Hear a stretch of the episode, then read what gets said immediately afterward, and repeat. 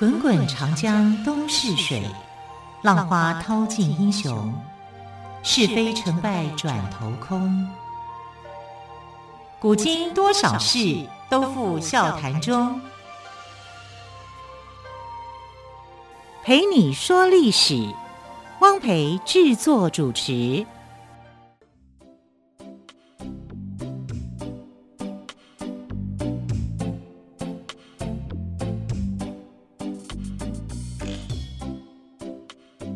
朋友们，收听今天的《陪你说历史》节目，我是汪培。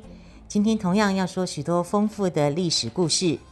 今天要说的第一个历史故事呢，有一点令人害怕。怎么说呢？我们以前就听过锦衣卫，对不对？听到“锦衣卫”三个字，就让人有一种闻风丧胆的感觉。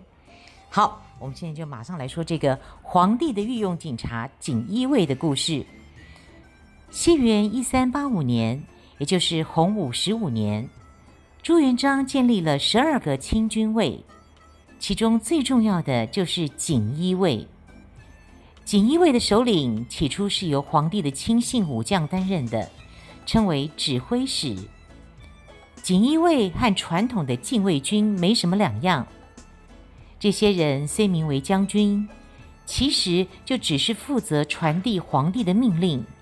在宫中侍立，兼做保卫的工作，就像是皇宫大殿里的柱子。当然，这些柱子可非一般，他们虎背熊腰，人高马大，颇有威严。明朝前两位皇帝朱元璋、朱棣，让锦衣卫巡查兼缉捕的职能无限度扩大。因为这两位皇帝的出身都很特殊。维护皇权的欲望非常的强烈。通常，锦衣卫的工作是处理皇帝交付的案件，跟侦查各种情报；下至平民百姓，上至藩王宰相，都在他们的侦探之下。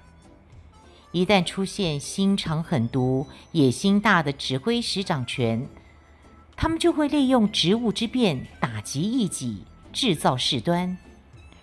如果有谁胆敢违逆他们的命令，可能就会遭致家破人亡。因此，全国各地笼罩在一片紧张恐怖的氛围之中。有人说，明朝不是亡于流寇，而是亡于厂卫。恶名昭彰的北镇抚司大牢中，关满了不同阶层的无辜人士。死于锦衣卫酷刑的正直人士不计其数。这种紧张恐怖的气氛几乎充满整个明朝。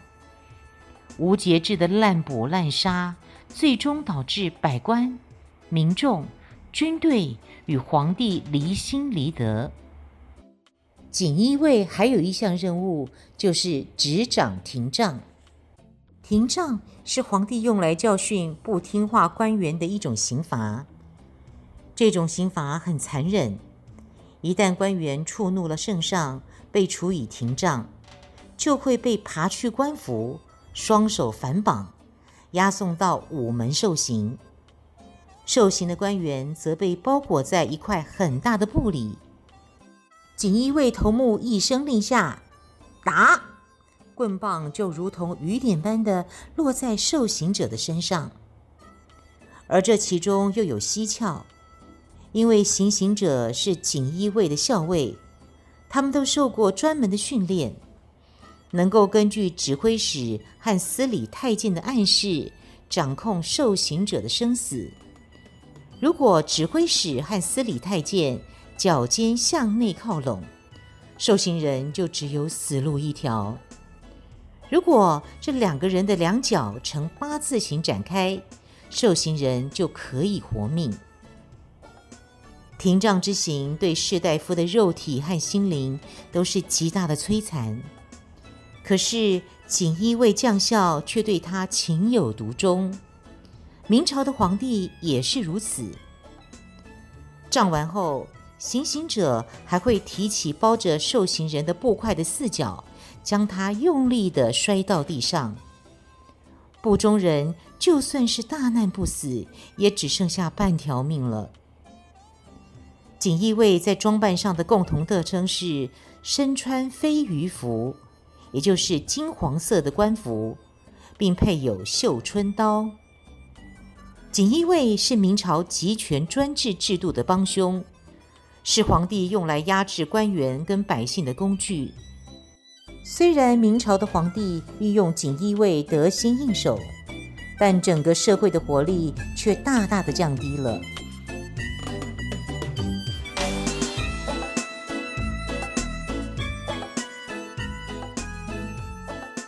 好，讲完了锦衣卫，应该就没事了吧？不，还有一个后来居上的东厂。现在我们就来讲讲东厂。东厂这个特务机构可以说是后来居上，他的始作俑者是明成祖朱棣。朱棣虽然发动靖难之役夺取了侄子的皇位，但是很多大臣并不十分支持新政权。另一方面，惠帝朱允炆没有死的流言时常传出，这让朱棣处于精神高度紧张的状态。为了巩固政权，朱棣需要一个非常强而有力的机构。他觉得设在宫外的锦衣卫使用起来不太方便，于是就决定建立新的机构。他认为这个机构必须设在皇宫内。这样联系起来比较方便，而且必须任用自己信得过的人。由于靖难之役中一些宦官，也就是太监，做出了重大的贡献，他认为宦官比较可靠，因此东厂的首领向来都是宦官。东厂的首领是太监中职位仅低于司礼太监的，被称为东厂掌印太监。明成祖迁都北京后，在北京东安门北侧新设了一个由宦官统领的机构，命名为东厂。刚开始，东厂只负责抓人、侦缉，没有审讯犯人的权利。犯人要交给锦衣卫审理，凡事可直接报告皇帝。到了明末，东厂甚至有了自己的监狱。东厂府衙的布置十分特别，在厅右的影壁上刻着狄仁杰断案的故事。厅旁的小厅里供奉着岳飞的雕像。堂前一座牌坊上刻有“百世流芳”的字样。不过，东厂的人并不像这些偶像看齐，他们每天活动于京城的大街小巷。编造罪名，诬陷好人，施加酷刑，而且还从中敲诈勒索，获取利益。为什么与锦衣卫相比，东厂会后来居上呢？首先，明朝中期后，东厂的缉捕范围急剧扩大，连穷乡僻壤也有东厂的人，弄得举国上下人心惶惶，人人自危。其次，东厂身处内宫，厂主与皇帝关系密切，更容易得到皇帝的信任。在宦官权倾一时的年代，锦衣卫头目见到东厂厂主，甚至要下跪磕头。两者的关系也逐渐由平级发展成上下级关系。好啦，锦衣卫也有了，东厂也有了。这些恐怖的机构总该没有了吧？No No No！现在又多了一个临时特务机构，叫做西厂。有东就有西嘛。在明朝宪宗成化年间，京城出现了一起诡异的妖狐夜出的案件。一个妖道名叫李子龙，网罗了许多太监，蛊惑人心。李子龙跟他的党徒最终被锦衣卫铲除了。然而，因为这件事，宪宗觉得国内侦查力量不佳，于是宪宗选中了身边一个很机灵的太监，叫汪直。他派汪直去宫外打探消息。汪直抓住这个机会，狐假虎威，到处捕风捉影，搜集了不少的小道消息，报告给宪宗。宪宗对汪直的表现非常满意，还鼓励他继续搜集资讯。没过多久，一个崭新的特务机构——西厂就成立了，而首领就是汪直。成立西厂本来只是为了替皇帝刺探消息，但汪直为了升官发财，竟然拼命购知大案要案，其办案数量之多、速度之快、牵扯人员之广，远远的超过了东厂和锦衣卫。在短短几个月内，西厂人员的编制就快速扩充。其势力甚至超过老前辈东厂。西厂所打击的对象主要是官员，一旦怀疑某人就逮捕，不必先经过皇帝同意，往往先斩后奏，屈打成招，把案件搞大。而一般百姓也常常因为言行稍有不慎，就被处以重刑。因此，西厂成立不到半年。全国上下就已经鸡犬不宁，人心惶惶。以大学士商陆为首的群臣集体上书宪宗，痛诉西厂的危害及汪直办案的残酷。宪宗听后大为震惊，下令撤销西厂。武宗，也就是宪宗的孙子继位后，太监刘瑾掌权，西厂得到恢复。厂主为太监古大用。可笑的是，东厂、西厂虽然都是由刘瑾领导，但他们互相较劲、争权夺利，而不是互相合作。为了改变这种局面，刘瑾建立了内厂，亲自担任厂主。内厂的工作是蒸汽，和东厂、西厂一样，但蒸汽范围又更大了。当时四大特务机构东厂、西厂、锦衣卫、内厂并行，天下骚动不安，特务四处搜罗，百姓怨声载道。五年后，权倾朝纲的刘瑾倒台，武帝下令撤销西厂跟内厂，西厂这个临时机构也消失了。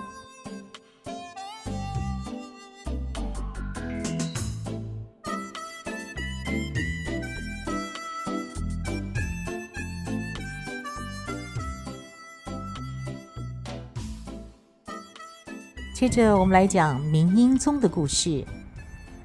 在魏州这个地方，有个青年名叫王振，曾在县里当过教官，后来犯了罪，本该充军。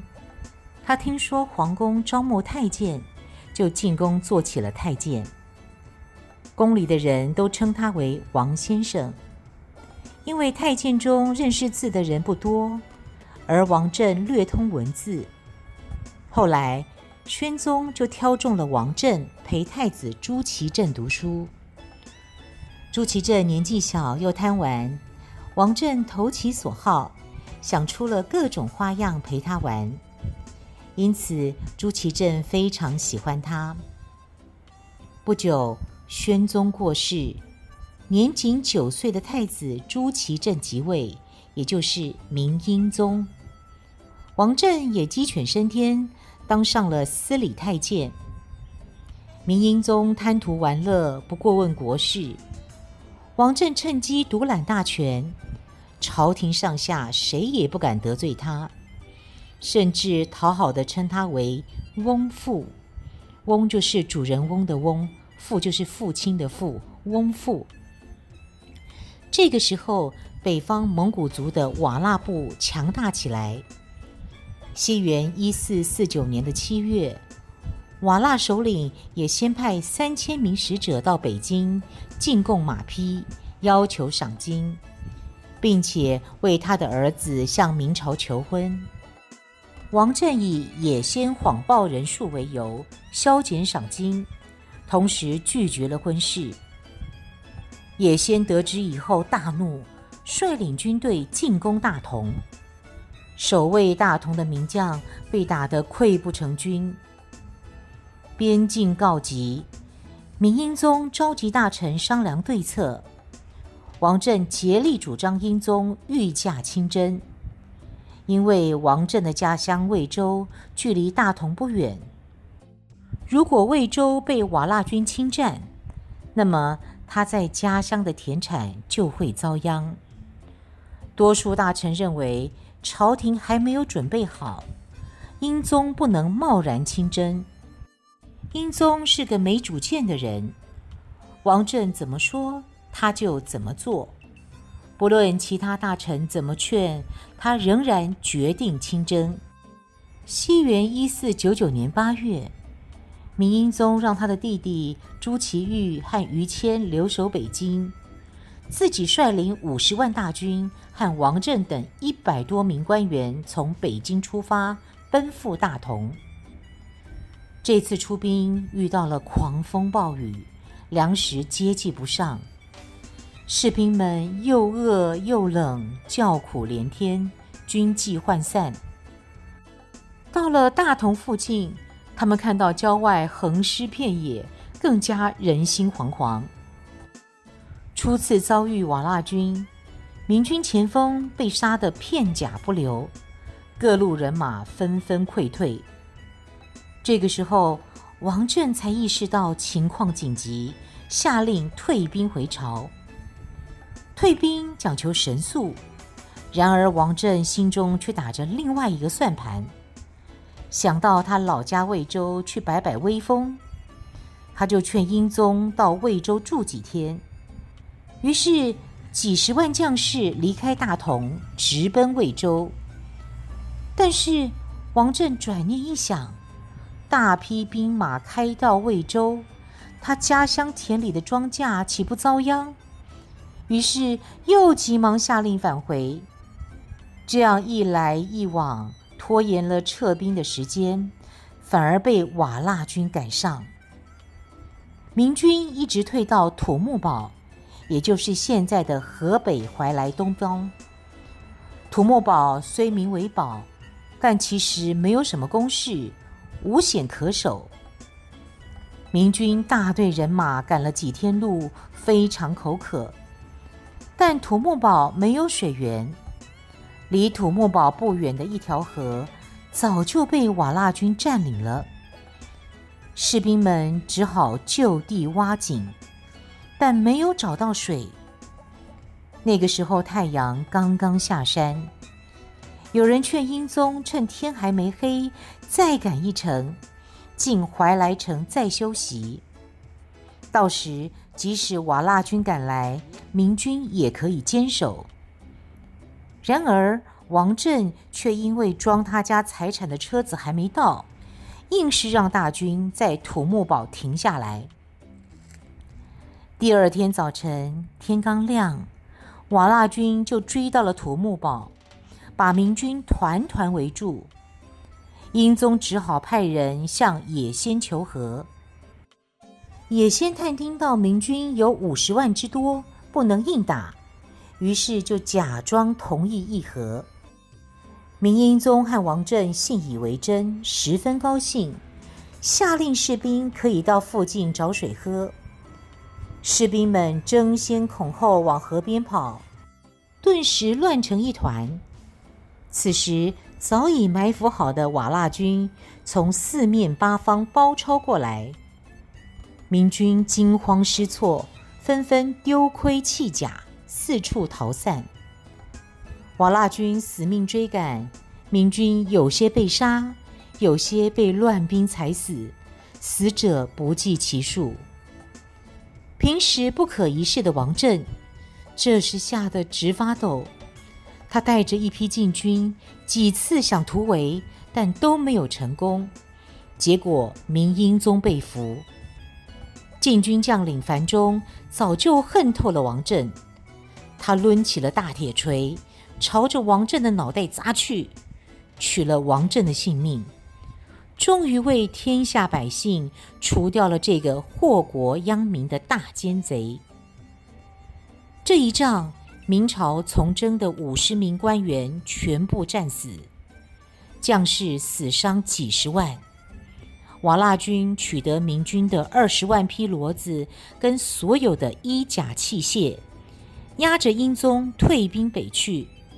这就是明朝历史上著名的土木堡之变。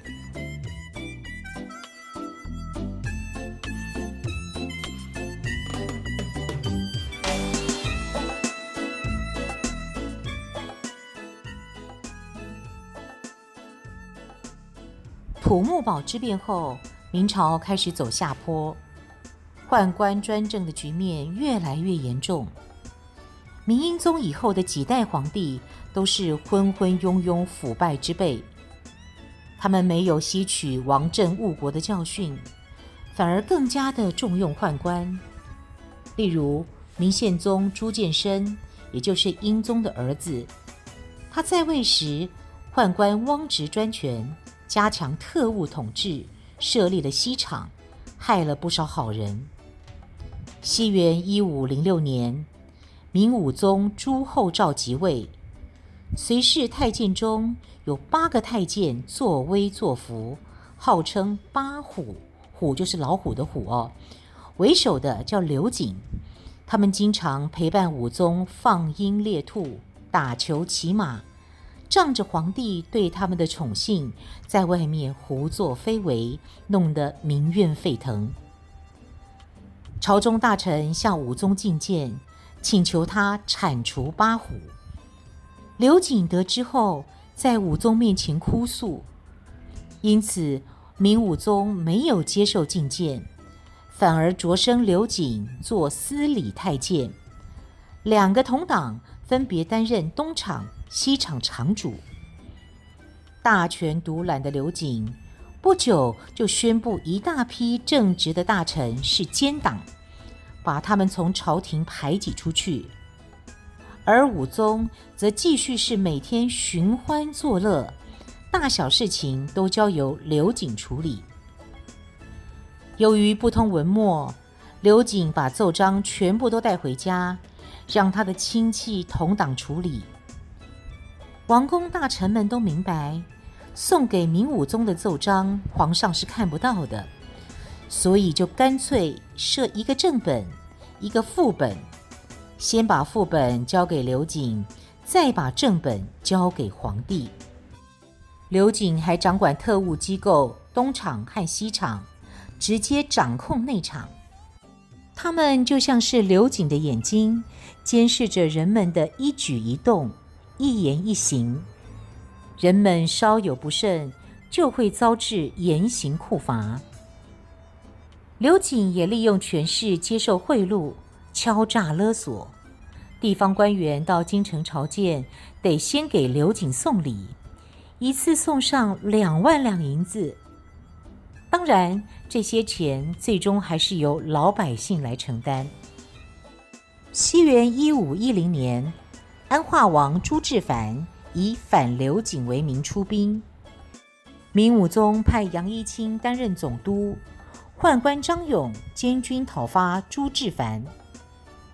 杨一清原是陕西一带的军事统帅，为人正直，曾受刘瑾诬陷迫害，后来由于众大臣营救，得以释放回乡。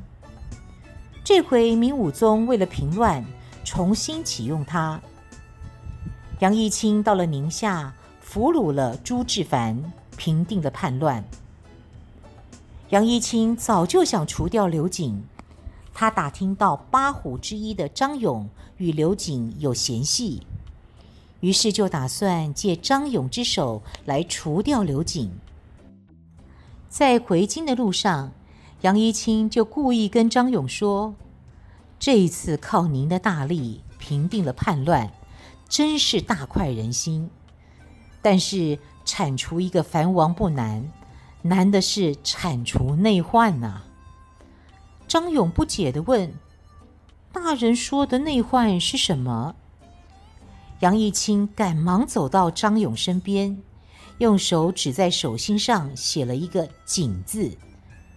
张勇一看很吃惊，他说。要铲除这个人难上加难。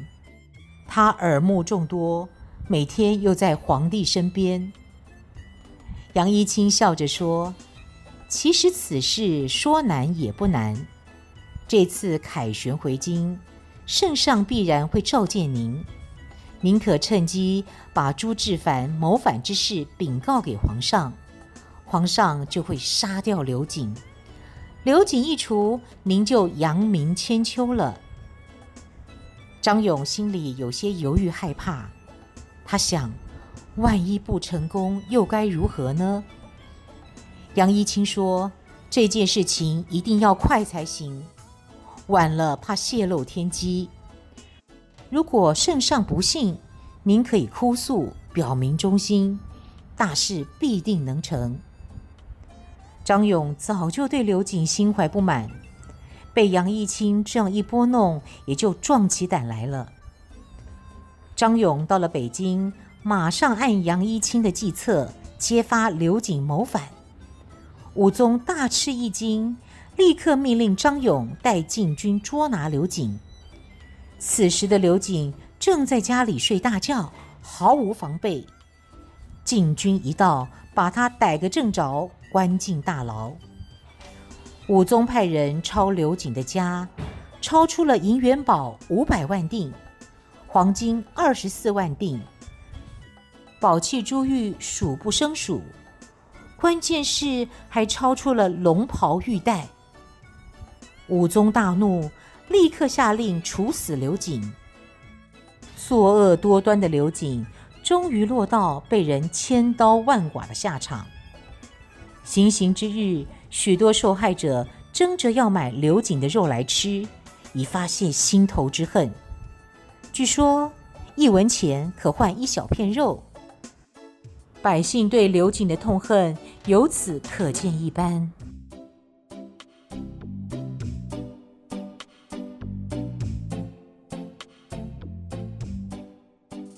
很快的节目接近尾声，更多精彩的历史故事，就欢迎朋友们下次再来听喽。